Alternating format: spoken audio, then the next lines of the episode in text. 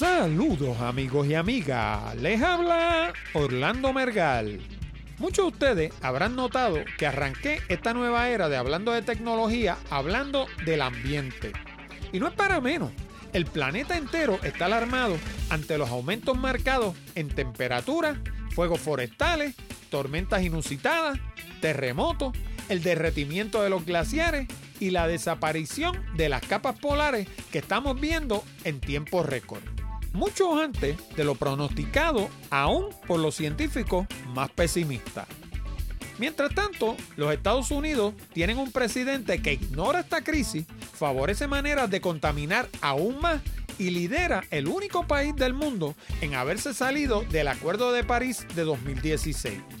No fue Corea del Norte, no fue Rusia, tampoco fue China ni Arabia Saudita. Fueron los Estados Unidos de América el otrora líder del mundo libre. Mientras tanto, acá en Macondo, lo más bien, gracias. Nuestros políticos se pelean la silla dejada por Ricardo Rosello Nevares y el país le hace coro en las redes sociales. Es como si nada verdaderamente importante sucediera a nuestro alrededor. En medio de tanta idiotez, me di a la tarea de producir un programa de altura que explorara un tema que sí es importante para todos los puertorriqueños. Un problema que seguirá siendo importante mañana, la semana que viene, el mes que viene, el año que viene y sabe Dios cuántas décadas o hasta siglos en el futuro. Hoy vamos a hablar del cambio climático, del alza en el nivel del mar y de la erosión costera. Yo sé que muchos de ustedes habrán oído por encima de estos temas, pero no es hasta que lo tenemos al frente, como me pasó a mí, que de verdad cobra importancia. El miércoles pasado tuve la oportunidad de conversar con la doctora Maritza Barreto Horta, catedrática de la Escuela Graduada de Planificación de la Universidad de Puerto Rico, recinto de Río Piedra, geóloga profesional y oceanógrafa. Durante la conversación exploramos al dedillo los aspectos más importantes de este problema global. Inclusive la doctora Barreto me trajo un ejemplo que he tenido al ladito de mi casa por años y lo desconocía por completo. Resulta que a unas 8 o 9 millas al oeste de mi casa, unos 14 kilómetros para la mayoría de ustedes, hay una urbanización llamada Ocean Park que nuestro gobierno, en su inmensa sabiduría, permitió que se construyera al borde de la costa. Hubo una época de mi vida en la que corría bicicleta por allí de camino al viejo San Juan y había como 100 pies de separación, de nuevo como unos 30 metros para la mayoría de ustedes, entre el borde del agua y las primeras edificaciones. Quizá hasta un poquito más. No era la mejor playa del mundo, porque no tenía palmas o vegetación, y por ende no había donde guarecerse del sol. Pero la juventud la visitaba. Tanto así que los residentes del área optaron por cerrar el acceso para controlar la gran cantidad de vehículos que obstruían las entradas a los garajes y acaparaban todos los estacionamientos los fines de semana. Bueno, pues dentro de la conversación con la doctora Barreto salió a relucir el problema severo de erosión que hay en esa área. Y como me queda al ladito de casa, fui a verlo de primera mano el pasado viernes con Zoraida. Aquello le pone los pelos de punta a cualquiera. Donde había una playa, ahora hay mar. Puro mar. Tanto así que han tenido que construir un muro a lo largo de las edificaciones para evitar que el mar la socave. O sea que en menos de 10 años, lo que hace más o menos que dejé de correr bicicleta hasta San Juan, el mar se ha comido más de 30 metros de costa. Y antes de que me lo pregunte, sí, hice fotografías y las incluí con esta entrada. Y mientras hacía la foto, aproveché para conversar con uno de los residentes. Este me contó que durante el huracán María, el mar entró casi una milla sobre tierra, con todo y muro, inundando a su paso residencias y negocios de todo tipo. Obviamente, no hay que decir que las propiedades abandonadas llueven en el área y el valor de las propiedades ha colapsado. Ah, y una última cosita, antes de pasar al programa. Si vives en otro país o vives en el alto de una montaña, no pienses que este problema no te va a afectar. Este problema afecta a todos los ciudadanos del mundo. De todo eso, y mucho más. Hablamos en la siguiente edición de Hablando de Tecnología con Orlando Mergal.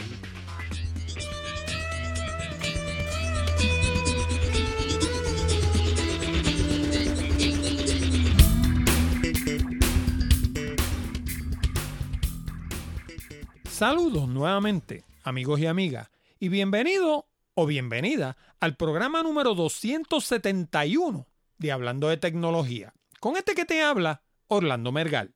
Este programa llega a ti como una cortesía de Accurate Communications. Si necesitas servicios de comunicación de excelencia para tu empresa, como redacción en inglés o en español, traducción, producción de video digital, colocación de subtítulos para video, fotografía digital, servicios de audio, páginas de internet, blogs, diseño de libros electrónicos o inclusive producir un programa como este. Llama ahora mismo a Accurate Communications al 787-750-0000 para una consulta o visítanos en la internet en www.accuratecommunications.com. También puedes enviar tus preguntas, comentarios y sugerencias a la dirección de correo electrónico contacto arroba hablando de tecnología.com o dejarnos un mensaje hablado en la pestaña verde de SpeakPipe que está en la orilla derecha de nuestra página de internet. Y por último, háblale a tus amistades de Hablando de Tecnología. Si cada oyente le hablara a dos amigos sobre el programa, la audiencia aumentaría exponencialmente. Para eso puedes usar el pequeño botón de Share Save que hay debajo del título de cada uno de nuestros programas. También puedes hacerlo por teléfono o hasta hablar en persona. Imagínate tú. Y ahora vamos al programa de hoy. Bueno, y antes de comenzar la entrevista con la doctora Barreto, quiero recalcar algo que yo siempre lo digo al comienzo del programa, pero lo digo, qué sé yo, de manera soslayada. Y es el hecho de que aquellos de ustedes que interesen comenzar un podcast, pues miren, yo llevo haciendo esto desde el 2007. Los podcasts empezaron en los Estados Unidos en el 2004. En Puerto Rico, los primeros dos podcasts que se hicieron los hizo este servidor. Y este programa lleva desde el 2010 271 programas. Así que pues, después de tanto tiempo, si por ninguna otra cosa, por repetición, uno aprende a hacer las cosas bien hechecitas. Este, este programa pues tiene su página de internet, tiene sus anotaciones, está en cuanto reproductor de podcast usted se puede imaginar, allí encuentra hablando de tecnología. Así que sabemos un poquito de eso. Así que si piensas en empezar un podcast, particularmente esas empresas que piensan arrancar un podcast porque ahora los podcasts están de moda, pues miren, denos una llamadita al 787-306-1590, porque en el 750-0000 le va a salir una contestadora. En el programa pasado expliqué por qué. Pues llamen al 787-306-1590 y hablamos, que yo con gusto le adiestro un equipo de personas, lo lo ayudo a arrancar, le monto el programa, le hago todo y después que los tenga caminando, los dejo por su cuenta que ustedes sigan haciendo el programa. O si gustan, se lo puedo hacer completito de la A a la Z y corrérselo yo, como ustedes prefieran. Llevo 25 años atendiendo a lo que es quizás el sector más exigente de la industria, que es el mundo de la farmacéutica. Así que de, de clientes exigentes, de gente que le gusten las cosas bien hechecitas, de eso sabemos nosotros. Y ahora vamos a pasar a la entrevista con la doctora Barreto para hablar de cambio climático, del alza en el nivel del mar y de la erosión costera. Tres cosas que están afectando al planeta completo. Bienvenida al programa, doctora. Muchas gracias por la invitación. Para mí es un honor, ¿verdad? Como parte de la Escuela Graduada de Planificación, estar con ustedes eh, para compartir varios temas. Vamos a arrancar con una presentación de ascensor. Hábleme de usted. Dígame quién es usted, su formación y cómo llegó a hacer lo que hace. Pues mi nombre es Marixa Barreto. Este, actualmente llevo 21 años trabajando como profesora del recinto de Río Piedra de la Universidad de Puerto Rico.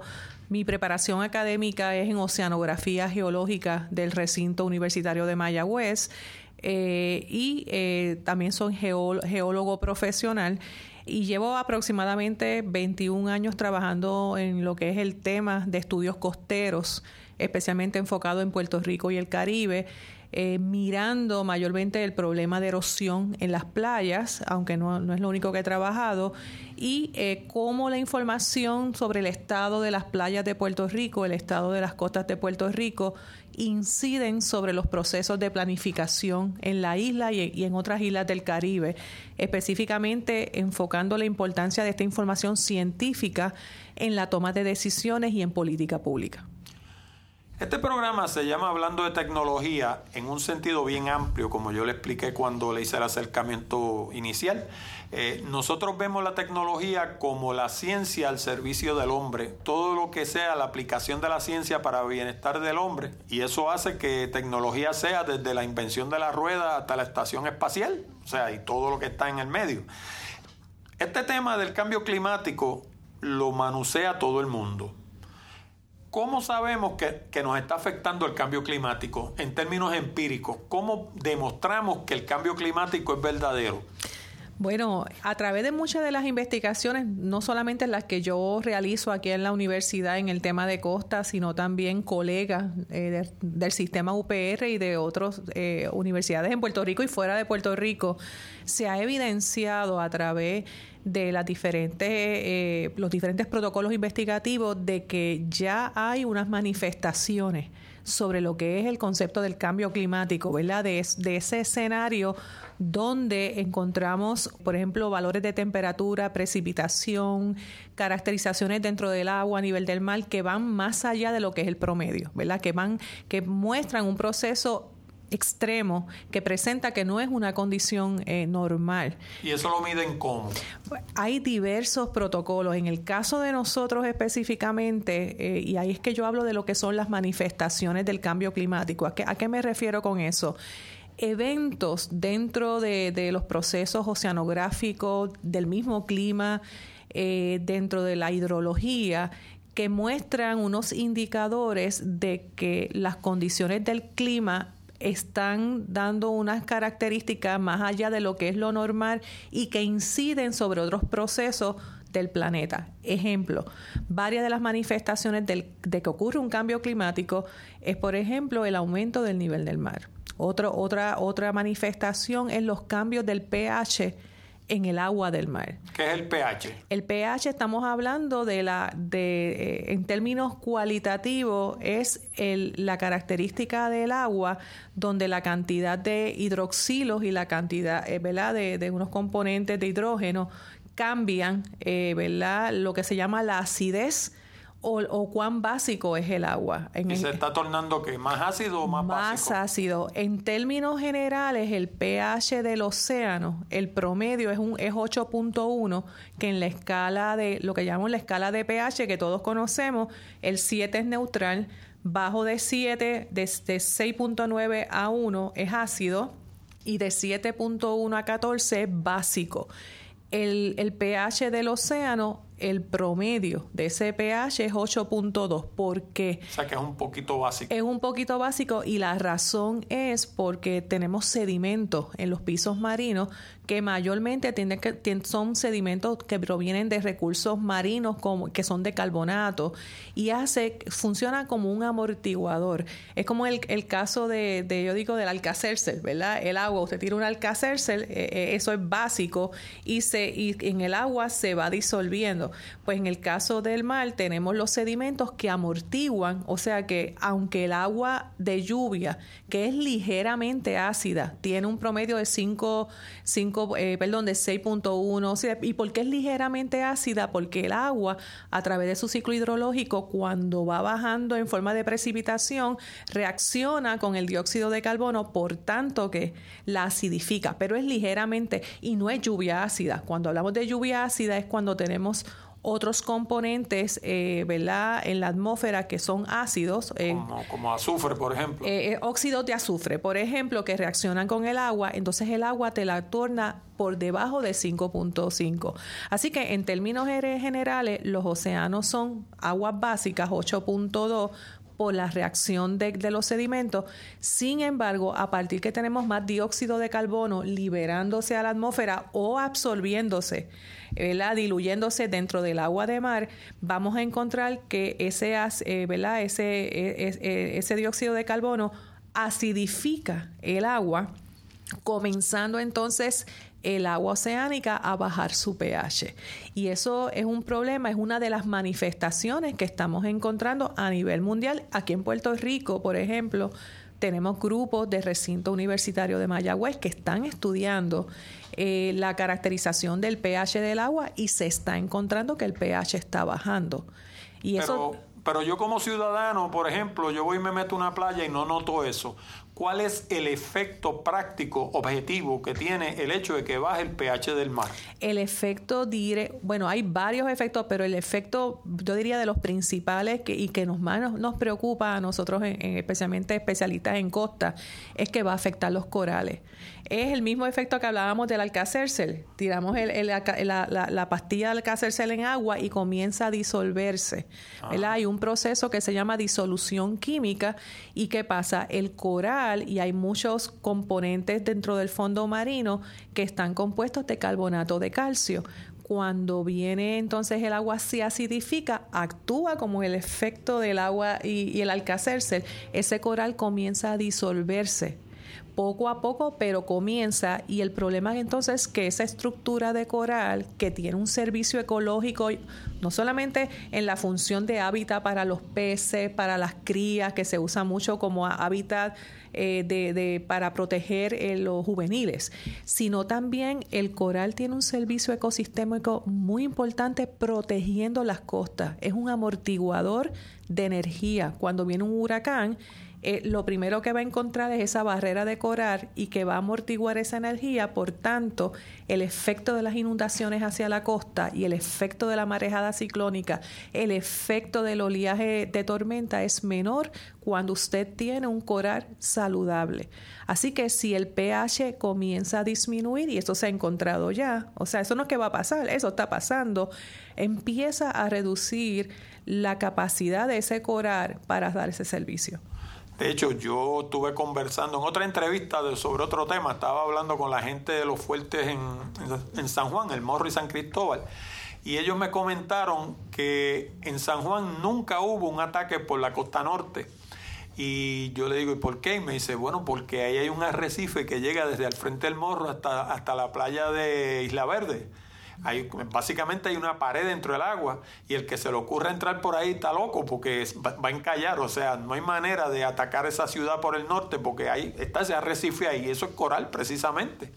Así que, pues, eh, ahí uno tiene otro ejemplo de cosas que uno a veces no entiende por qué son como son, pero tienen una razón, ¿cómo se llama?, científica detrás. Eh, de hecho, le quería preguntar por qué este programa se escucha en toda América Latina. De hecho, se escucha más en América Latina que en Puerto Rico. Y muchas veces la gente me acusa de que este programa, pues, se torna muy puertorriqueño. Y yo digo, bueno, pero es que yo, primero, que vivo en Puerto Rico y segundo, que el acceso que tengo a talento como usted, pues lo tengo en Puerto Rico. Son, yo vengo a la universidad y a los distintos sitios donde hay expertos y los entrevisto, ¿no?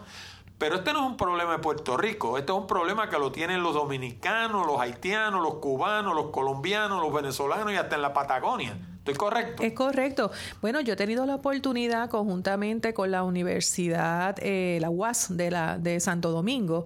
Eh, nosotros realizamos un estudio gracias a apoyo del Ministerio de Ciencia y Tecnología de Santo Domingo.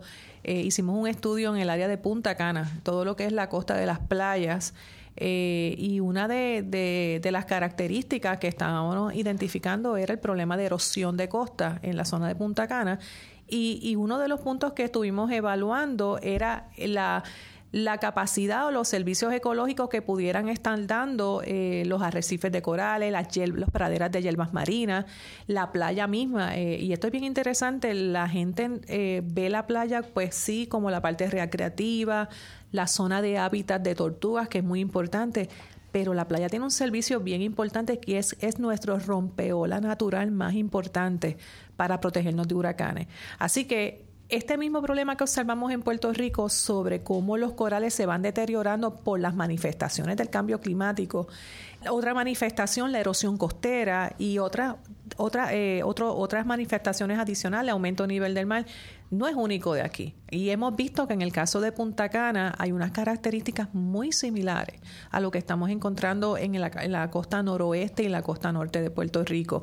También áreas como islas como Barbados, otras áreas dentro de lo que son las Antillas Menores. En Cuba he escuchado colegas que han hablado también que se han observado ya eh, el problema de estas manifestaciones en la costa de Colombia. Así que eh, definitivamente no es un problema puramente puertorriqueño y que compartimos todos los hermanos caribeños. De hecho, en Miami yo estuve viendo un documental de que el nivel del mar está subiendo tanto que muchas veces se mete por la tubería de desagüe y le sale el mar por las alcantarillas a la gente y se le inundan las calles. Eh, ¿Cómo se llama? Y eso lo pronosticó Al Gore en el primer documental que hizo y ya para el segundo no lo estaba pronosticando, lo estaba cubriendo, le estaba diciendo, mira, te fijas, lo que yo te decía, míralo aquí. Este, son cosas que uno jamás hubiera pensado. Eh, Nueva York, por ejemplo, que tiene sistema de túneles para los tranvías, los, subway, eh, ya se le inundaron durante Sandy, pero ahorita se le, inundan otra vez porque si sigue subiendo el nivel del mar, eventualmente, y, de hecho mucha, muy poca gente lo sabe, pero toda esa área de Wall Street, todo eso es relleno. Originalmente eso era eh, parte del mar, el terreno ganado. Estás escuchando Hablando de Tecnología y nos encuentras en www.hablandodetecnología.com. ¿Cuáles son las actividades humanas que llevan al calentamiento global? Porque se dice que esto es un problema que nos lo buscamos nosotros. El mundo no se tornó más caliente solito. Bueno, hay evidencia y, por muchas décadas se ha estado estudiando de que actividades humanas asociadas a la quema de combustibles fósiles ha estado eh, promoviendo que se liberen una serie de gases, eh, en el caso del dióxido de carbono, que es el más que se, que se ha estado estudiando y que, y que se ha presentado que, que crea, encadena una serie de problemas, ¿verdad? En el caso del, efecto de invernadero, a, a, mayor que tengamos este CO2 y otros gases de invernadero como ¿verdad? el metano y otros adicionales, eh, van a hacer, eh, ¿verdad? Lo que hace lo que hace el efecto de invernadero, que dicho sea de paso, el efecto de invernadero es un efecto necesario, natural e importante. El problema es que cuando hay exceso de esos gases, y en este caso exceso porque se hacen a través de actividades humanas, pues como todo, el exceso es malo. Así que lo que el hecho de que, haya vida en, el planeta es porque hay un, un, efecto de invernadero, pero al haber el exceso de esos gases, entonces nos trae los problemas que los sistemas naturales y los ciclos naturales no pueden manejar esos excesos y entonces tenemos el aumento de temperatura y todo lo que trae en cadena ese aumento de temperatura. Yo he escuchado, y yo quisiera saber si esto es verdad o, o son inventos de la gente, que el hecho de que tenemos sociedades que son mayormente carnívoras, entiéndase por ejemplo los norteamericanos, eh, le encanta la carne roja, crían eh, reses en cantidades navegables y yo he escuchado que esas reses producen una cantidad de, creo que es metano, lo que es, ¿verdad? En cantidades lo suficientemente significativas para contribuir al cambio climático. Yo no tengo datos, ¿verdad?, que pueda apoyar, ¿verdad?, esa línea, pero sí he escuchado de, colegas, ¿verdad?, eh, entre ellos colegas del recinto de Mayagüez, de que indican que sí. Y eh, también he leído eh, varios artículos de que muestran de que sí hay una contribución, por decirlo así, ¿verdad?, de, de las prácticas de, de, este tipo de práctica en términos de, lo que es el aumento eh, o, o, afecto para el cambio climático. Pero personalmente yo no tengo datos concretos que quizás pueda compartir con ustedes en el día de hoy. ¿Desde cuándo se dieron cuenta los científicos de este, de este problema? ¿Desde cuándo sabemos que la cosa va mal? Bueno, históricamente no le podría dar una fecha exacta, pero estamos hablando de muchas décadas. O sea, eh, estamos hablando que, que ya eh, en, este, en el siglo XX se habían identificado eh, unos aumentos en temperatura y especialmente se empezó a asociar con lo que es la revolución industrial, o sea, desde que se, tenía, se comienza a tener toda esta información de manera sistemática al comienzo se hablaba de esas posibilidades, no se, no había mucha credibilidad o no había mucha atención o no se había podido llevar mucha, mucha la atención a, muchos de los foros, pero yo diría que a partir de entre los 60, 70, 80 cogió más eh, atención a nivel mundial y, definitivamente a medida que se están eh, encontrando, observando de una manera más sistemática las manifestaciones de estos efectos del aumento de temperatura, pues eh, se ha hecho más aceptable en términos de la comunidad, aunque tengo que decirle que todavía tenemos eh, regiones, países, gobiernos eh, que todavía presidentes y, también. y algunos presidentes que no aceptan la gran pregunta es el por qué, pero definitivamente es evidente, hay datos científicos suficientes y serios que muestran no es que es un evento que viene, es un evento que ya lo estamos viviendo. Es correcto, el clima, el cambio climático es ahora, no es mañana. Eso sí. Este, uno pensaría que este tipo de cosas uno la mide con un termómetro, pero si uno lo mide con un termómetro realmente no tiene un tracto de qué es lo que va pasando a lo largo del tiempo. ¿Qué tipo de instrumentación usan los científicos para, para darse cuenta de que esto es verdadero? Es bien variado. Como decía al comienzo, eh, a partir de qué manifestación eh, eh, se trabaja para, para poderlo evaluar. Por eso es que dentro de lo que es el grupo de cambio climático a nivel intergubernamental, como inclusive el, el, el comité que hay en Puerto Rico, eh, estos grupos se componen de profesionales interdisciplinarios. O sea, yo le puedo decir, por ejemplo, eh, que en el caso de la oceanografía costera, para evaluar la manifestación del cambio climático, por ejemplo, en términos de cómo el efecto del aumento del nivel del mar, que es una de las manifestaciones, eh, está presente, pues por ejemplo yo ejecuto protocolos, por ejemplo, de medición de campo de la posición de línea de costa. Y esa posición de línea de costa yo la puedo usar utilizando sistemas de posición global.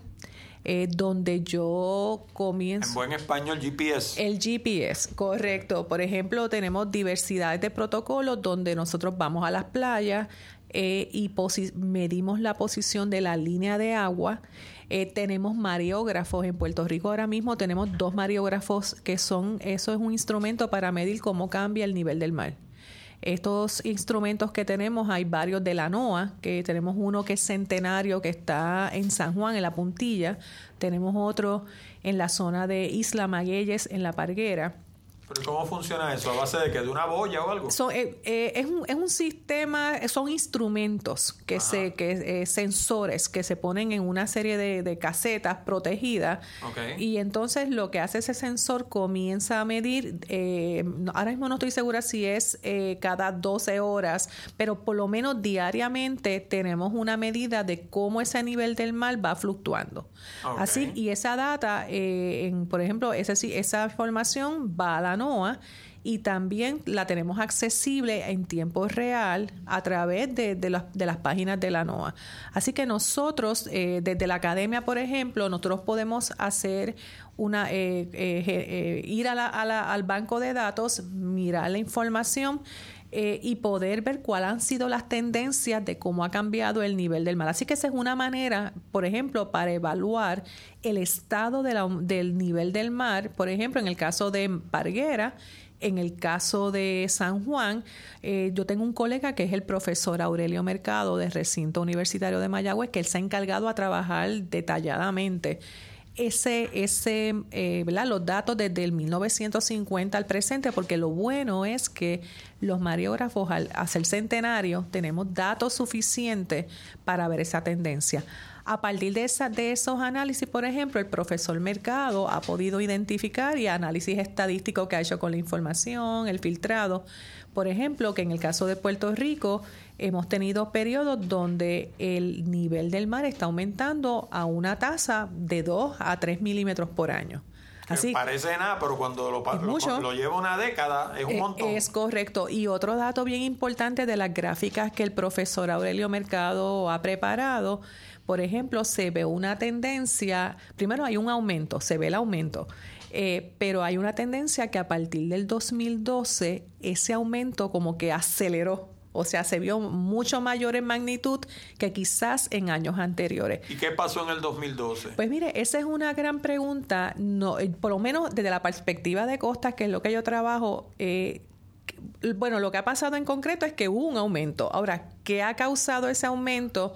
Yo no le, en este momento yo no tengo esa respuesta, por lo menos yo, pero sí le puedo decir que en respecto a la erosión costera y a los cambios costeros, aunque hasta el día de hoy yo no he podido determinar estadísticamente que hay una causa y efecto entre el aumento de nivel del mar y la erosión, sí le puedo decir que a partir del 2012 estamos encontrando en las playas de Puerto Rico lo que yo le categorizo que es erosión severa. Se está perdiendo más de dos metros anuales en muchas playas en Puerto Rico, lo que no se había visto desde el año 1970, por lo menos. dos metros traídos a buen, a buen, puertorriqueño son seis pies, ¿saben? es, correcto. es un montón. Al, año. Y en unos casos, Jaime, yo hasta el en estos momentos, yo no tengo la prueba de que ese cambio es solamente determinado por el aumento del nivel del mar, pero sí nos ha levantado bandera para en estas investigaciones que estamos realizado, realizando que más allá de evaluar el impacto del oleaje y las marejadas sobre la erosión costera y las actividades humanas, por ejemplo, eh, las construcciones en la costa, tenemos que mirar en detalle ese efecto de aumento de nivel del mar sobre lo que es la movida o la erosión de playa. De hecho, yo cuando estaba preparándome para esta entrevista, una de las cosas que hice pues fue buscar información sobre usted y encontré un artículo donde usted hablaba, que yo me quedé frío, de que en Puerto Rico las playas del sureste se encogieron y las playas del norte se ensancharon como consecuencia del paso de María. Y yo muchas veces en en el programa he comentado que cuando uno pasa por ahí por el área de Patillas y eso, hay sitios donde uno ve el mar a la orilla de la carretera. O sea, el que quiera ver la erosión costera y el cambio climático, Mondo y Lirondo, allí lo puede ir a ver. Este, pero yo no sabía que un huracán tenía el poder de recogerle las playas en un lado a un país y ensanchárselas en el otro. Hábleme de eso, porque la verdad que me quedé frío. Pues es correcto. Dentro de. El, el, huracán es un evento natural. Eso hay que verlo. Eso es parte del planeta y los procesos planetarios. Por tanto, el huracán tiene doble. Es un doble agente. Tiene la capacidad de traer sedimentos hacia la costa y, por tanto, construye y al mismo tiempo tiene la capacidad de erosionar, de llevarse y, inclusive desaparecer grandes volúmenes de arena. En el caso del huracán María, ¿verdad? Eh, la, publicación que usted está hablando es la publicación de State of the Beach After Hurricane María, que fue un artículo que preparamos, eh, preparé conjuntamente con mis estudiantes. Después del paso de Huracán María, nosotros nos dimos a la tarea de evaluar todo, recorrer toda la costa, menos Vieques y Culebra, que no pudimos accesar. Y uno de los detalles que encontramos es que todas las playas se aplanaron a partir del huracán. O sea, el huracán en términos de lo, del viento, de la marejada ciclónica, del oleaje que produjo, aplanó todas las playas. Sin embargo, cuando vemos el ancho de playa, el ancho de playa es la distancia que va desde la línea de vegetación perpendicularmente hasta la línea de agua.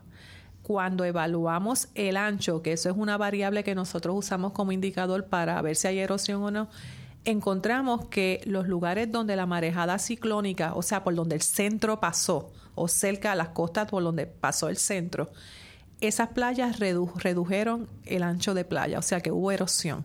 Sin embargo, las playas donde estuvieron más alejadas del, de lo que sería el, el, centro, el ojo del huracán, más alejadas de la marejada ciclónica y donde el oleaje fue menor, eh, más áreas que tenían protección por corales y protecciones por otras barreras naturales, eh, no, eh, en vez de reducir, aumentaron. ¿Por qué? Porque el huracán tiene doble agente. Eh, pero es evidente, especialmente, por ejemplo, de Mayagüejas al oeste de San Juan, esas playas se erosionaron.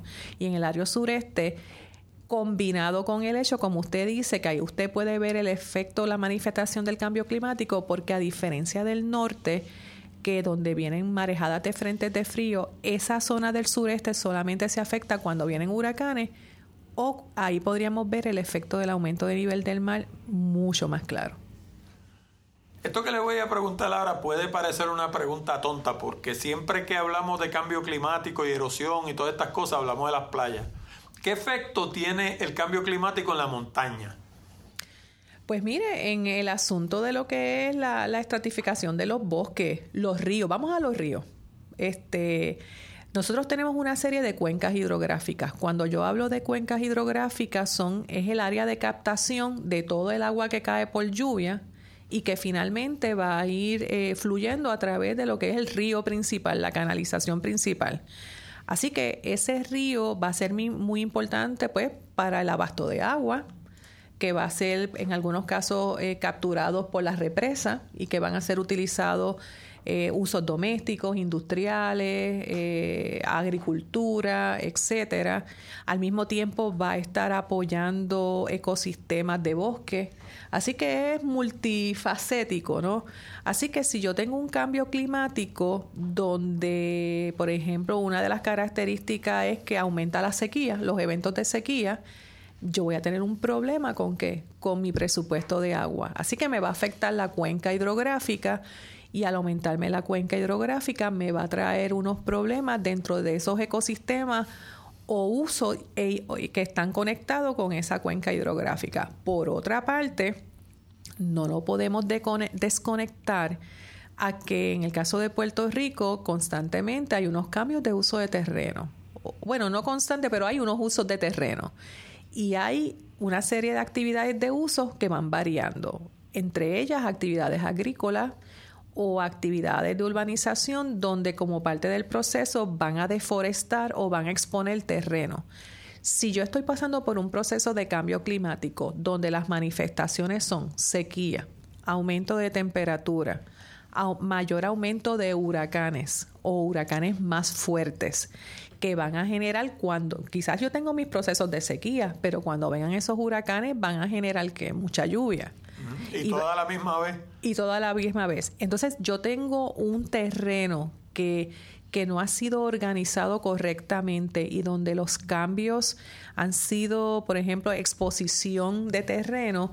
Eh, eh, nosotros hemos hecho estudios aquí en la universidad donde hemos demostrado eh, que, por ejemplo, cuando yo tengo mucha lluvia debido a un sistema huracanado, y yo tengo un terreno que está expuesto por ya sea agricultura no planificada o sea por exposición de terreno, la cantidad de descarga de agua y la cantidad de sedimento que, baja es tan grande, eh, muchas veces, dos o tres veces mayor que si yo tuviera un cultivo planificado o tuviera un bosque o tuviera pasto.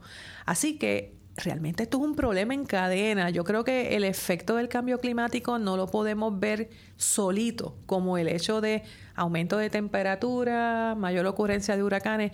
Esto está conectado en un sistema a lo que tenemos de lo que es la organización de nuestro terreno, los usos y cómo se magnifica el impacto sobre la comunidad y sobre la población ante esa conexión que muchas veces no se, no se planifica ni se visualiza.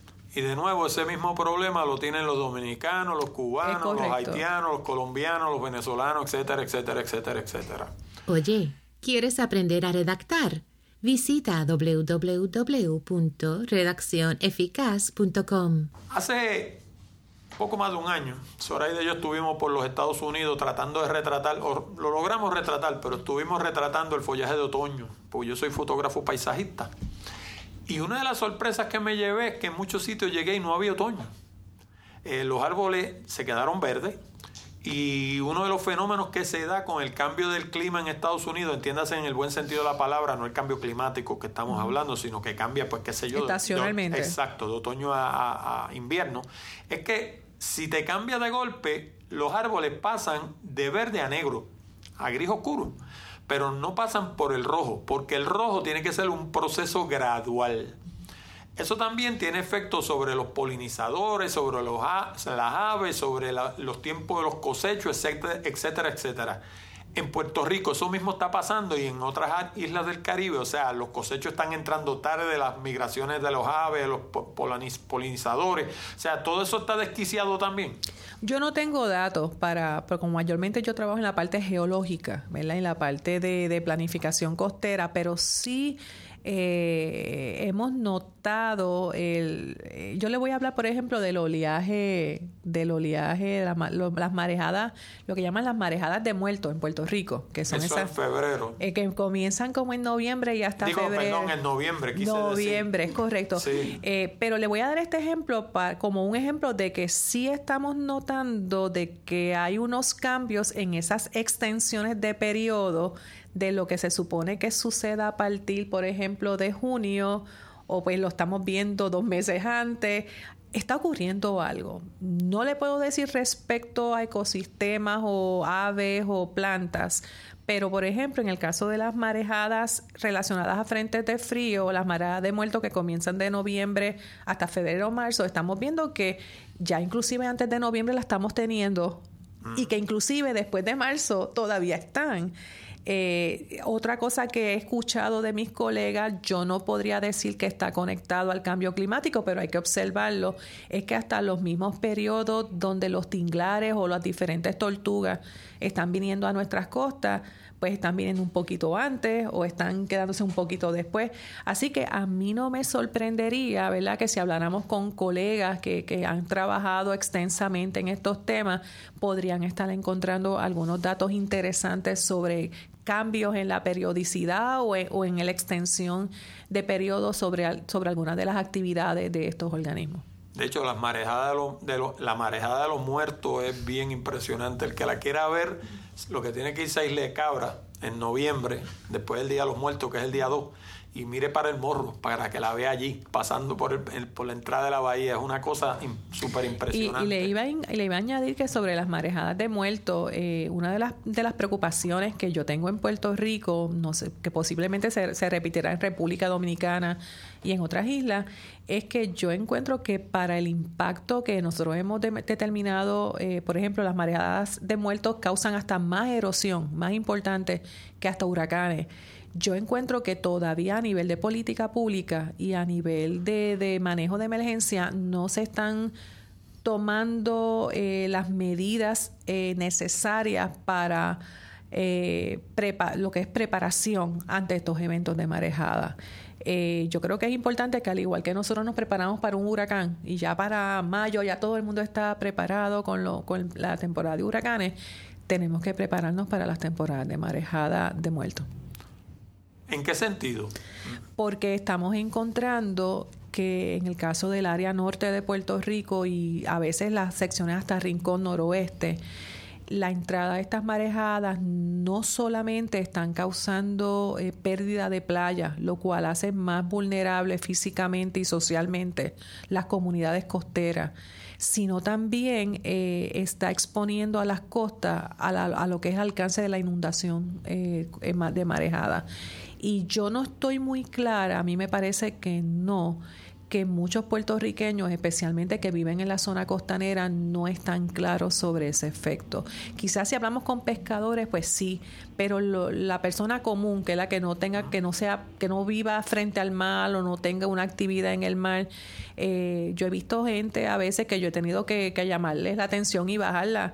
jóvenes que se meten en las rocas de playa al norte de Puerto Rico porque el día está precioso, pero sin embargo hay una marejada peligrosa. En Puerto Nuevo, en la playa de Puerto Nuevo que revientan esos marullos 20 pies en el aire. Es correcto. Y entonces como que todavía necesitamos educar más sobre el impacto de esta marejada y prepararnos para no ser afectados especialmente en recreación, seguridad, eh, lo que serían este, personas ahogadas, este, cómo usar la costa en, durante estas temporadas.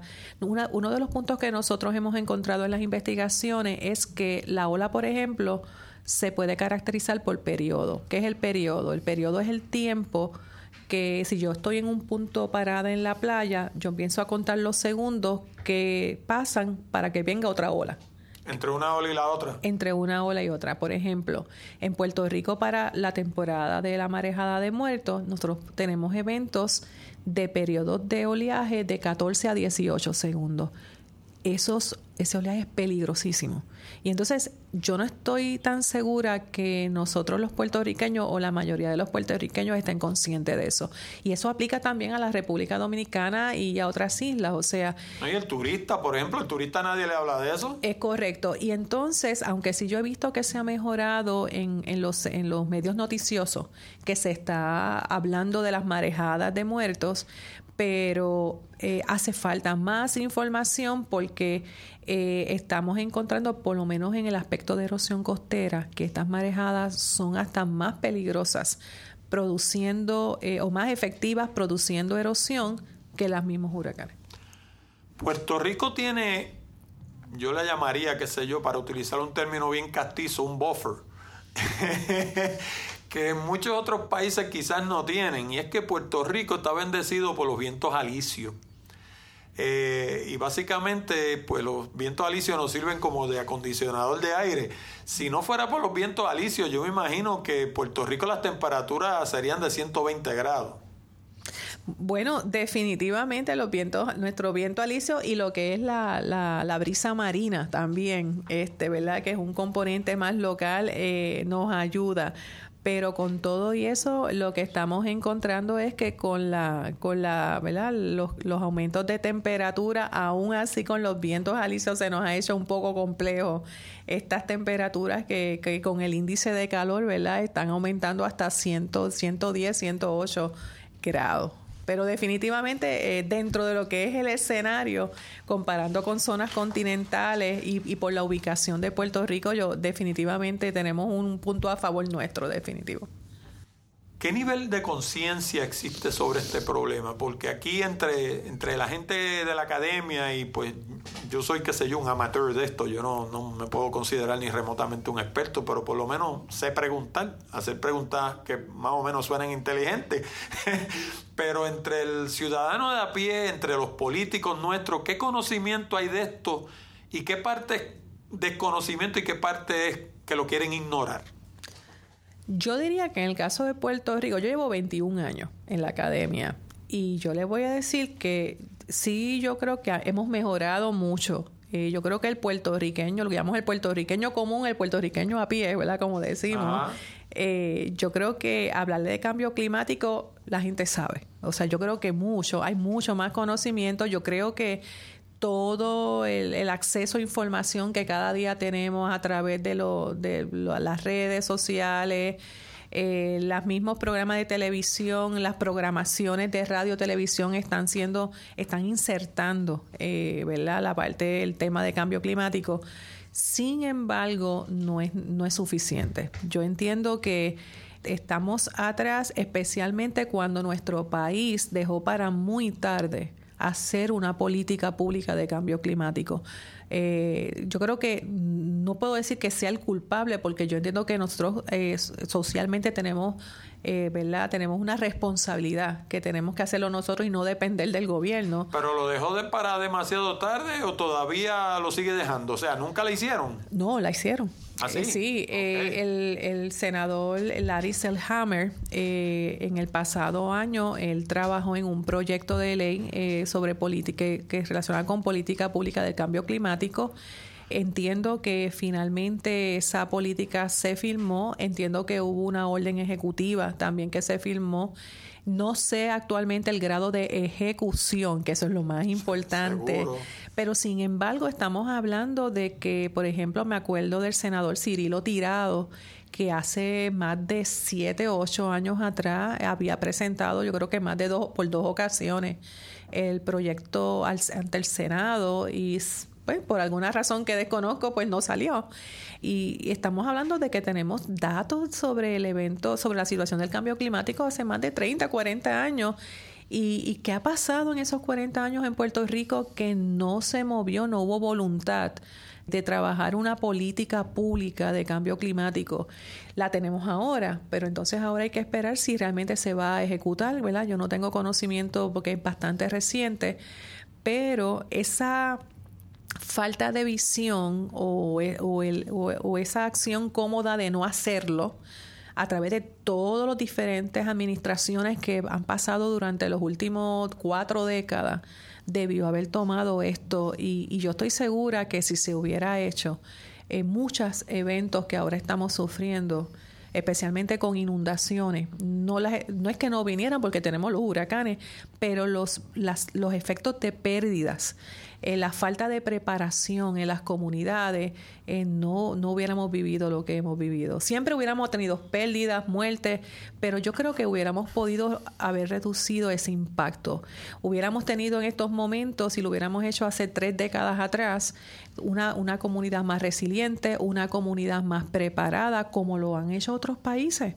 Entonces, eh, esa falta de voluntad, porque así yo lo llamo falta de voluntad, ha hecho que aunque llegó ahora, y yo creo que es un paso importante, eh, nos falta. Y entonces eh, falta, yo diría que las organizaciones sin fines de lucro, los líderes comunitarios, yo tengo ejemplos, por ejemplo, de comunidades como en Loíza, Parcela Suárez, las, los líderes comunitarios conocen y si no conocen nos llaman a nosotros y nos dicen adiéstremen. O sea, Suárez que de hecho está allí en la costa, a la orillita del agua. Es correcto, tenemos un líder comunitario que es Alexis Correa y su grupo de trabajo eh, por ejemplo, ellos me llamaron un día, mira, nosotros no entendemos pues algo sobre, una información sobre los pronósticos. Yo lo que hice, organizamos un grupo con la servicio de meteorología y el servicio de meteorología los, eh, ¿verdad? Los, los atendió y les dio un adiestramiento. Entonces, asimismo hay comunidades en Puerto Rico que por propio, por su propio interés buscan, si no saben, buscan. Entonces, en ese, en ese sentido, yo digo, pues mira, hay gente que conoce y que ellos a través ya sea de, las iglesias, a través de grupos comunitarios, a través de grupos de ancianos, a través de grupos de grupos de eh, recreacionales, ellos llevan la información. Eh, así que en ese sentido yo digo que no todo está, no estamos tan mal. Sin embargo, falta, falta mucho trabajo.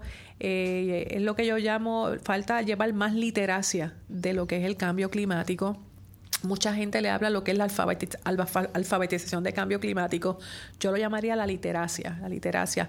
¿Cómo nosotros podemos llegar eh, desde la universidad, desde las escuelas, desde el desde las iglesias, desde el diario vivir, porque el cambio, las manifestaciones del cambio climático nos afecta a todos en nuestro día a día, en lo que hacemos, en nuestras próximas decisiones. Mire, decisiones tan sencillas que ya con la ocurrencia de huracanes más intensos, ya nosotros muchos decidimos, no vamos a salir de Puerto Rico de junio a septiembre hasta que pase que el, evento de, huracanes. O, por ejemplo, cuando hacemos nuestro presupuesto, ¿verdad? De, de, lo que vamos a utilizar nuestro dinero durante el año para la familia. Eh, sabemos que tenemos que dejar mayor cantidad de dinero, si es que lo tenemos, porque hay muchas, ¿verdad? Muchos que no los tienen, para poder eh, mitigar o prepararnos para un evento que va a venir. Así que fíjense que todo las manifestaciones del cambio climático está afectando nuestras decisiones día a día. Así que es importante seguir con la educación eh, y aquellos que, porque hay, gente que lo niega, que exista, y aquellos que los niega, pues llegar a unas conversaciones. No es un asunto de, de ponernos a, a ¿verdad? Yo digo, en, a, hacer debates eh, calientes, incómodos, no, una, de una manera sencilla, amigable, abierta, tener estas conversaciones para, para decir lo que está pasando. De hecho, me da gracia que entre las cosas que usted menciona, menciona las iglesias. Me hizo pensar en una frase que yo he escuchado muchas veces que dice que Dios ayuda al hombre preparado. o sea, básicamente, o sea, en vez de sentarnos en la iglesia a rezar que no venga la tormenta, vamos a sentarnos a prepararnos a ver qué vamos a hacer cuando venga, porque probablemente venga como quiera, ¿no? Decora tu hogar u oficina con fotos hermosas de Puerto Rico o los Estados Unidos. Visita nuestra galería en www.puertoricophotography.com. Dentro de ese esquema del cambio climático y la erosión y todas estas cosas que hemos estado hablando, Puerto Rico realmente no es un actor. Eh, y yo me refiero, ahora le explico a lo que me refiero. Por ejemplo, los chinos. Usted va a, China y hay ciudades que uno no ve al otro lado de la calle de tanto smog que hay. En Estados Unidos hubo una época que era así, mayormente en Los Ángeles, en Detroit, habían ciudades donde usted básicamente no veía al otro lado de la calle tanto smog que había. Y entonces, dentro de ese escenario, nosotros primero no producimos una cantidad de, contaminación así tan grande y aparte de eso de nuevo tenemos los vientos alisios que vienen y la barren y se la llevan para allá para donde los dominicanos y para los cubanos y cuando venimos a ver este en Miami, o sea, los vientos se la van llevando hacia el oeste, ¿no? ¿Qué podemos hacer nosotros que de verdad tenga un impacto para revertir este proceso? Que, que por lo menos a nivel local nosotros podamos decir, bueno, pues yo estoy haciendo mi cantito. Bueno, y, hay, y ahora, y debe decirle que ahora hay un debate de lo de revertir, porque ya muchas, hay, hay varios personas que dicen que ya como que estamos a un nivel tan alto que no estamos tan seguros si podamos revertir el problema de las manifestaciones del cambio climático. Así que eso es algo que hay que, que pensar, pero nosotros, eh, yo diría que definitivamente hay muchas estrategias y cursos de acción que podemos hacer. Le voy a hablar de la costa, porque realmente hay tanto, como le dije, tantas facetas. Desde la parte de la costa, quizá en términos de la ocurrencia de huracanes es algo que no lo podemos manejar, ¿verdad? Pero sí podemos manejar que no que eh, yo, yo creo mucho en dar una moratoria, en que no se hagan mayores construcciones en la zona costanera. Cuando hablamos de la zona costanera, estamos hablando de la franja desde la línea de agua a un kilómetro tierra adentro. Ya hay muchas construcciones ahí, entonces la pregunta es, pues vamos a sacarla. Pues mire, yo sé que eso es más complejo, pero yo entiendo que una acción en términos de política pública es no permitir nuevas construcciones. Número dos, a medida que estas construcciones se vayan destruyendo, no las reconstruya y busque unas alternativas de tal modo de que si son comunidades o son hoteles o son negocios, que esas personas de una manera ordenada, organizada y donde esas personas sean protagonistas de ese proceso, se relocalicen mucha gente me ha dicho a mí, pues mira, Marixa, hablar de relocalización, tú no puedes hablar de relocalización. Colegas me han dicho eso, yo no me atrevo a hablar de relocalización porque eso es un cuco en Puerto Rico y en todas las partes del mundo. No produce votos. Se es que se ha demonizado el concepto de relocalización. Desde la perspectiva de planificación, relocalizar implica ubicar ya sea negocio, actividad económica, infraestructura como por ejemplo de agua, infraestructura de energía eléctrica, infraestructura vital, hospitales, escuelas, comunidades, a lugares que estén seguros y que esa estructura o infraestructura esté seguro. Hay una realidad. Nosotros no sabemos en este momento si es revertible el asunto del aumento de nivel del mar o si sigue subiendo hasta cuánto y hasta cuánto alcanza. Así que algo que podemos hacer es que en los procesos de planificación nosotros movamos esa estructura hacia atrás y no volvamos a construir. Y los que estén construidos, que se adapten, ¿verdad? Que se adapten de una manera que, que produzca esa seguridad. Así que el ordenamiento de la costa para mí es base importante para nosotros hacer cursos de acción que reduzcan la vulnerabilidad social y la vulnerabilidad física de todas esas comunidades y servicios que están la manera de batallar ante el evento de cambio climático. Por otro lado, todo lo que son acciones o actividades que nos ayuden a reducir las liberaciones de los gases, por supuesto. El asunto de la transportación, hay que trabajarla. Eh, uno, uno de los ejemplos que en, en, una clase discutíamos, por ejemplo, y que habíamos visto en unos libros, por ejemplo, en Estados Unidos y en Europa, ya habían ciudades que organizaban, por ejemplo, lo que, se, lo que era la búsqueda de la basura, los camiones, eh, que no se hacían constantemente sin organización para evitar que para evitar toda esa liberación de gases adicionales.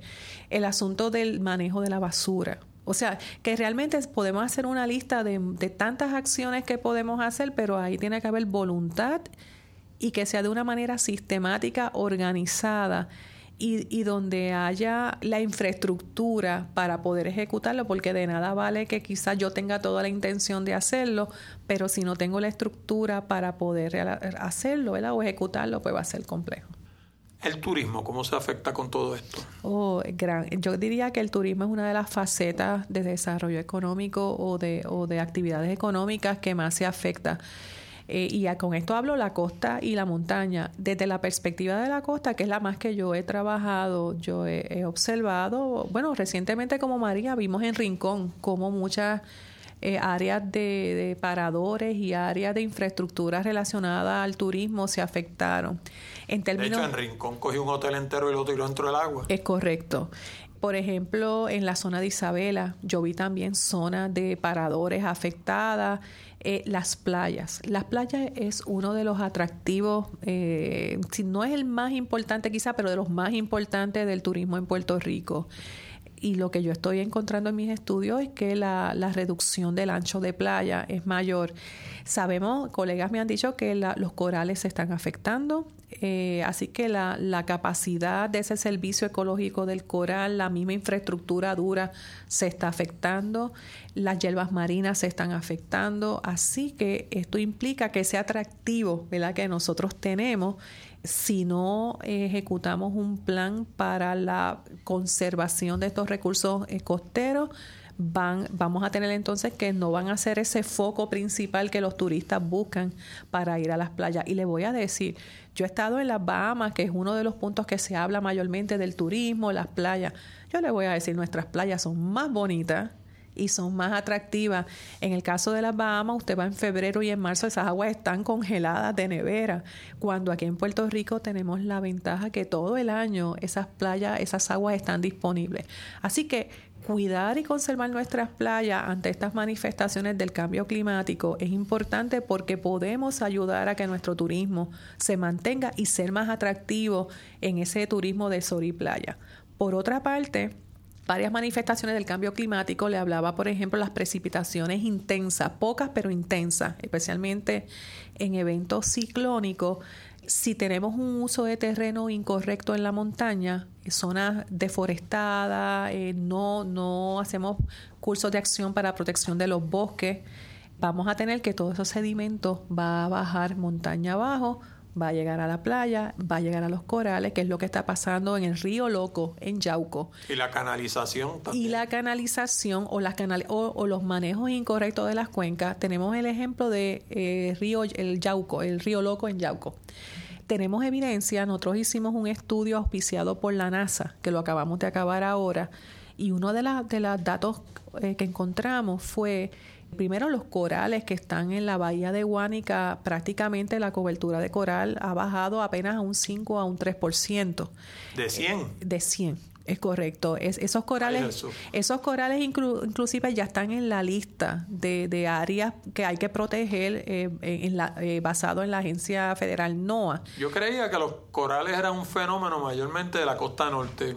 No, es interesante en el caso de Puerto Rico, la mayoría de extensión de corales, por lo menos vivos y, que estén en mejores condiciones, están en la zona eh, bajando al sur de Mayagüez, La Palguera, seguimos por Guánica, seguimos en la zona de Salina, Guayama, el, tenemos en la parte este la zona de la cordillera, toda esa parte donde está Icacos, todo la en la zona norte, eh, en Manatí, hicimos otro estudio bien interesante de las playas y tuve un colega, el doctor Juan Torres, que hizo una evaluación, él es biólogo marino, de los corales de esa área y encontramos eh, Acropora palmata y unas eh, especies de corales en buenas condiciones cerca de la playa de la zona de Hacienda Esperanza en Manatí.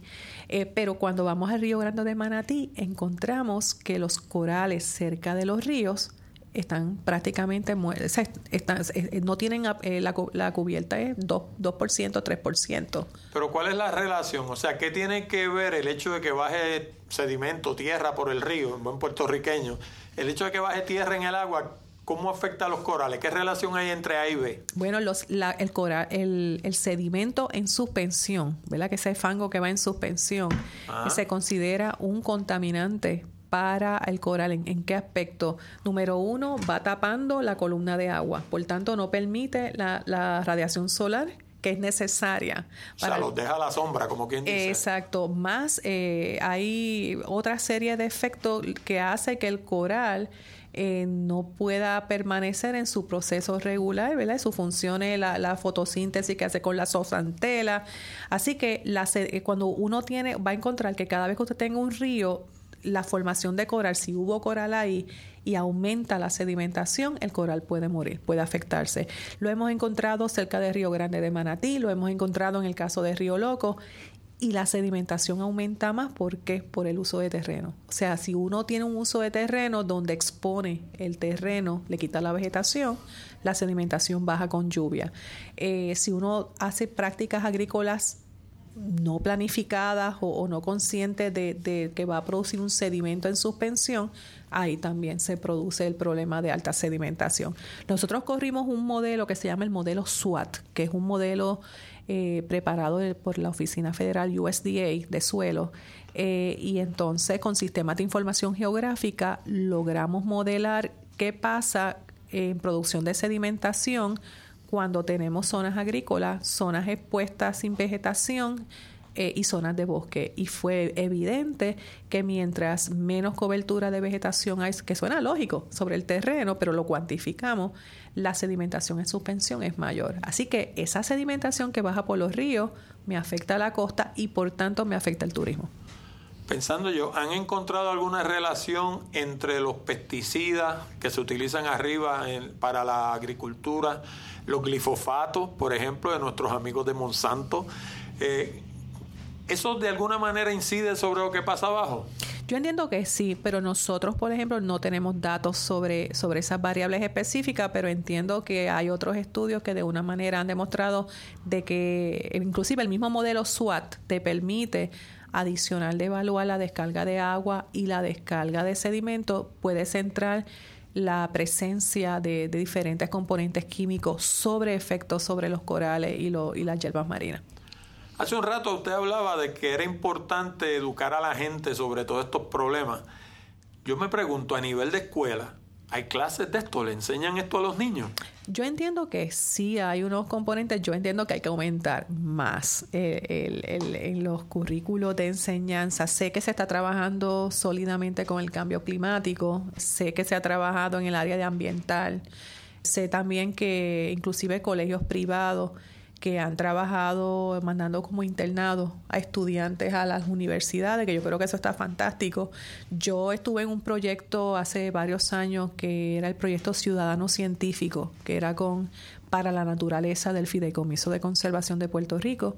Eh, el rol mío era enseñarles sobre las playas y la erosión y la importancia de la conservación de, la, de las playas y sí entraba el concepto de cambio climático y yo tuve la oportunidad de recibir muchos estudiantes y también muchos ancianos, muchas personas mayores retiradas. Eh, así que yo creo que ese tipo de actividad que sé que se está repitiendo por diferentes actores alrededor de Puerto Rico es importante, se está dando y está haciendo efecto. ¿Qué participación está teniendo la industria? Pues, ahorita hablábamos de Monsanto y sabemos la participación que están teniendo ellos, pero hay otros ciudadanos que sí son responsables. ¿Qué, usted me puede hablar de eso? De, ciudadanos, eh, ¿cómo se llama? Comerciales que sean responsables. Bueno, yo no he trabajado con ninguna de las industrias, pero sí a través de, por ejemplo, los medios noticiosos y diferentes otras fuentes de información he visto que hay, definitivamente hay industria. Yo he visto, por ejemplo, la Toyota, la Ford, he visto eh, diferentes organizaciones privadas que sí, bancos, inclusive he estado viendo promociones que, que sí están dando un paso adelante respecto a la conservación del ambiente. No tengo detalles sobre cómo funcionan, pero sí he visto que, que hay unas iniciativas que se están trabajando. Yo sé que esta pregunta que le voy a hacer ahora se sale totalmente de lo que usted, de lo que es su especialidad, ¿verdad? Pero yo anoche preparando mis preguntas, antenoche, eh, se me ocurrió esta y dije, tiene que haber una relación. Estas temperaturas, a veces uno va en el carro y uno mira, la guagua mía tiene un termómetro arriba y uno dice, wow, 104, 105. Y yo digo, ¿habrá una relación entre eso y el crimen? La gente se pondrá cranky cuando eso se pone así de caliente y suben las estadísticas del crimen. Pues mire, yo no tengo la contestación, pero sí le puedo decir, en el recinto de ciencias médicas, tengo un, colega, tengo un, conozco un colega que se llama el doctor Pablo Méndez, que aunque no lo he visto trabajar con el concepto del crimen, sí está trabajando sobre la, la, asociación o las relaciones entre las temperaturas, especialmente las altas temperaturas con condiciones de salud, eh, con personas, eh, problemas con problemas cardíacos. He leído sobre, por ejemplo, el efecto de estas temperaturas sobre la, ejecución de los atletas. Eh, o sea que sí se, se, han trabajado Respecto al cambio climático, el aumento de las temperaturas sí se, ha visto, se, está estudiando mucho sobre distintos efectos sobre el día a día y lo que hacen las personas en términos de salud, en términos de efectividad, en términos de los deportistas. Así que no me sorprendería, aunque yo no he leído nada sobre el crimen, no me sorprendería. Así que después de aquí lo voy a buscar, voy a hacer una búsqueda, una búsqueda de información, pero no, no me sorprendería que no la haya. Sería interesante, a lo mejor hay alguien por ahí que haya hecho un estudio psicológico entre, entre los efectos del cambio climático y la, y la psicología de la gente o algo. sí, por lo menos no de respecto al cambio climático, pero sí hay estudios que se ha trabajado sobre, por ejemplo, la depresión el concepto de depresión y la temperatura. Eh, se ha asociado, por ejemplo, en, en, países con clima bien frío y, lo, y la ocurrencia de, depresión. Eso, y hay un componente que se llama el de, determinismo geográfico, que es una línea filosófica que se trabaja en la, en la geografía, donde planteaba ejemplos eh, como este, ¿no? De la asociación entre la temperatura eh, y la depresión. De hecho, en España y en Francia mayormente yo lo he visto, en Puerto Rico todavía no lo he visto y me sospecho que tiene que ver de nuevo con los vientos alisios. Pero en, en las actividades de verano, mayormente en agosto, uno ve cómo le pegan manguera a las multitudes. O sea, con una manguera esta de bombero, mojando a la gente por, para bajar la temperatura, porque tienen temperatura de 110, 120 grados allí. Todavía eso yo no lo he visto aquí. O sea, no, hasta ese, desde ese punto de vista todavía no estamos así de mal. Este, pero, pero de nuevo, yo sospecho que tiene que ver con eso, o sea, porque básicamente en ese tipo de temperatura no se cocina. No, y, no, y que van a haber muchas acciones, exacto, funciones, acciones de uno que no son no son las mejores. Este, este, yo misma eh, recientemente, por decir un testimonio, ¿verdad? Recientemente, eh, yo que estoy adaptada a ir a las playas constantemente y las trabajo en eh, hace como dos meses me fui a la zona este de Puerto Rico y me expuse, aún con, con ropa preparada, ese día hubo temperaturas muy altas y en el caso mío terminé en un hospital. O sea, eh, sí, la, insolación, la insolación. Así que eso sí se ha estado, todo lo que es la, exposición eh, y la sensibilidad de las personas, eso sí se está estudiando extensamente en el recinto de ciencias médicas. Como le dije, el, doctor Pablo Méndez eh, tiene muchos estudios sobre, sobre ese tema. De hecho, los otros días nos estábamos conversando, Soraya y yo, acordándonos de una vez que nosotros fuimos a una playa y yo me quemé debajo de una sombrilla. Porque la sombrilla me tapaba de arriba, pero el sol reflejaba en la arena y me quemé de abajo para arriba, con el reflejo del sol. O sea, la gente no tiene una idea de lo que es la, el, poder que tiene la radiación solar. Y piensa que, por ejemplo, cuando está nublado, piensa que no le hace nada, pero los rayos del sol pasan perfectamente bien a través de las nubes. Lo que hace que los detiene un poco. Es correcto. Última pregunta. ¿Hubo algo de lo que a usted le hubiera gustado hablar que yo no le pregunté? Bueno, pues yo le hablaría un poquito de, lo que se llama el estado de, las playas de Puerto Rico y el problema de erosión. Yo creo que quiero llevarle a su audiencia que realmente en el caso de Puerto, bueno, no solamente Puerto Rico, a nivel mundial, el problema de erosión, que es la pérdida de la costa, está aumentando. En el caso de Puerto Rico, los estudios que hemos realizado muestran claramente que a partir del 2012 la erosión costera, que nunca se había visto severa en Puerto Rico, por lo menos de lo que hemos medido, ¿verdad? De lo que está disponible, desde el 2012 ya es bien común y, el problema es que cada año que pasa es más común encontrar erosión severa, erosión de más de dos metros al año.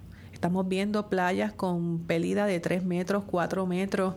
Así que es importante que la, ciudadanía comience a entender eh, qué es la playa, que yo les invito. ¿verdad? Nosotros tenemos aquí en la Escuela Graduada de Planificación el laboratorio de gemorfología costera, que ahora es el Instituto de, eh, perdón, de Investigación y Planificación Costera. Nosotros que si tienen preguntas, eh, estamos con mucho gusto para poder contestarle. Pero más que eso, que, que se adueñen de su costa. Cuando digo que se adueñen de su costa, que, que, la entiendan, que la vivan, que la observen, que, la cuiden. Que la cuiden. Eh, y que eh, es muy importante que el rol que tiene esa playa como barrera eh, es muy, muy importante y que si perdemos esa barrera, lo que nos espera son inundaciones que, que van a tener más alcance. Eh, vamos a ver áreas que antes no se han inundado, ahora se inundan, especialmente ante la manifestación del cambio climático. Así que es muy importante que nos apoderemos de esas costas desde la perspectiva de conservarlas, cuidarlas. Es nuestro patrimonio y que ante el cambio climático, eh, para muchas de estas costas lo que se espera, especialmente con el aumento de nivel del mar, pues no son escenarios favorables. Así que dejando eso, que busquemos en conocer más sobre el cambio climático y su efecto a nuestra vida, porque ahí podemos encontrar cursos de acción para hacer el cambio y hacer la diferencia. De hecho, yo siempre he pensado que Dios le da a cada país de qué vivir y Puerto Rico, pues en ese aspecto nosotros, qué sé yo, nos amarramos de la moda. Hubo una época que queríamos estar en los petroquímicos, hubo otra época que queríamos estar en los, en los fármacos y pues qué sé yo, vienen las olas de compañías y están aquí 20 o 30 años y después se van y lo que dejan ahí es los cascarones y ese tipo de cosas pero nosotros tenemos nuestras playas y son nuestras. Y nosotros, una de las cosas a las que podríamos agarrarnos para sobrevivir como pueblo es al turismo. Pero bien, bien de verdad, meterle mano al turismo duro. Y si destruimos las playas, ese, ese es nuestro atractivo. De hecho, yo ahorita lo, oí usted hablar y yo me preguntaba, ¿Qué habrá sido de Luquillo y de las playas de Vieque durante María? ¿Cuánto, cuánto sufrieron esas playas? Porque, porque ahora digo yo, el gringo de lo que habla es de las, de las playas de Vieques y Culebra. Pero para mí, como puertorriqueño que vivo en la Isla Grande, para mí la playa más linda que tiene Puerto Rico se llama Luquillo. Porque yo no voy a Vieques ni a Culebra que de vez en cuando. Reconozco que aquellas son bonitas, pero me quedan más lejos. Y con los líos del ferry, qué sé yo qué, pues uno dice, ay, yo no voy para allá a buscarme dolores de cabeza. Pero Luquillo es espectacular. Y yo me pregunto, ¿cuánto sufrieron esas playas en particular con María? Pues mire, en el caso de Luquillo hubo secciones que realmente acumuló arena, o sea que no sufrieron erosión. Lo que estamos encontrando, eh, llevamos, cumplimos dos años ahora del huracán casi. Lo que estamos encontrando es que en los pasados meses, eventos que, que no había erosión, ahora hay erosión. Le voy a dar ejemplo en Arecibo. Si usted se mueve desde lo que es eh, al oeste del Río Grande de Manatí, que hay como un paseo en el área de Mayagüez, de perdón, de Arecibo, hasta casi llegando a Tillo, que hay una comunidad cerca del agua, usted va a, ver, va a ver ahí erosión, pero una erosión severa en Luquillo entiendo que hay unas secciones que se están erosionando también. Me, me dijeron apenas esta mañana que el área de Ocean Park, eh, sección de Ocean Park, está sufriendo un evento de erosión severo reciente de un, menos de un mes. O sea que estamos viendo muchas partes de Puerto Rico que ahora, después de un año del huracán María, se están erosionando. Hay que ver qué, es lo que pasa, pero posiblemente eso esté asociado a que el huracán eh, hizo destrucción de coral, de hierbas marinas, de las barreras que les hablé ahorita, y ahora es que estamos empezando a ver que el efecto. Nosotros estamos haciendo ahora un estudio eh, aquí en la universidad donde vamos a cuantificar el estado de recuperación de playas de todas las playas de Puerto Rico, incluyendo Vieques y Culebra. Así que entendemos que a partir de enero para el año 2020 vamos a tener la radiografía o el estado de todas esas playas en detalle, porque al igual que usted nos interesa saber cómo el estado actual después de María, especialmente en esas playas aquí dentro que somos las que visitamos constantemente, eh, están con el propósito de promover o recomendar las mejores acciones a realizar para conservarla, pero al mismo tiempo recomendar acciones que ayuden a la recreación y al desarrollo económico sustentable para la isla. Cualquiera que quiera aprender más sobre estos temas, ¿a dónde se puede comunicar?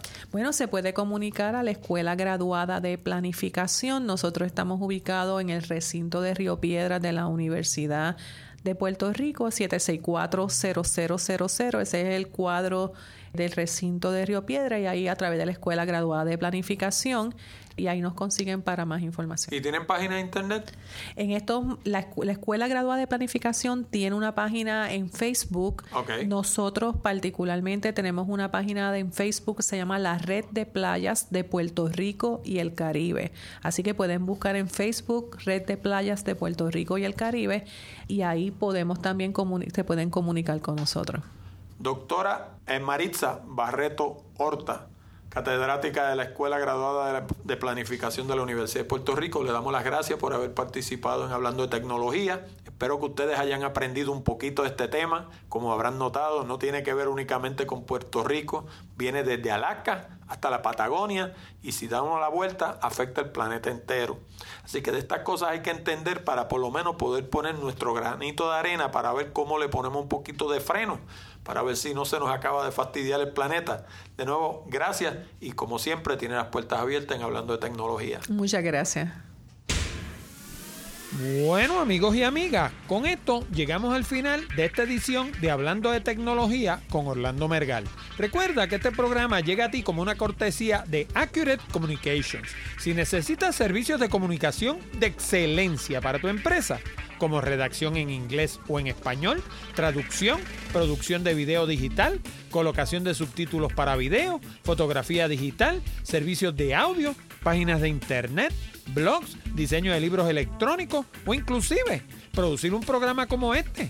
Llámanos ahora mismo al 787-750-0000 para una consulta o visítanos en la internet en www.accuratecommunications.com.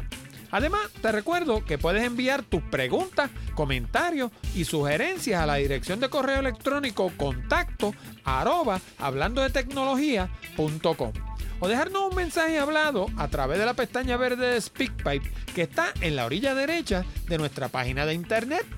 También te exhorto a visitar nuestras otras propiedades en la internet como Puerto Rico Photography, donde encuentras cientos de imágenes hermosas de la isla del encanto para adornar tu hogar u oficina.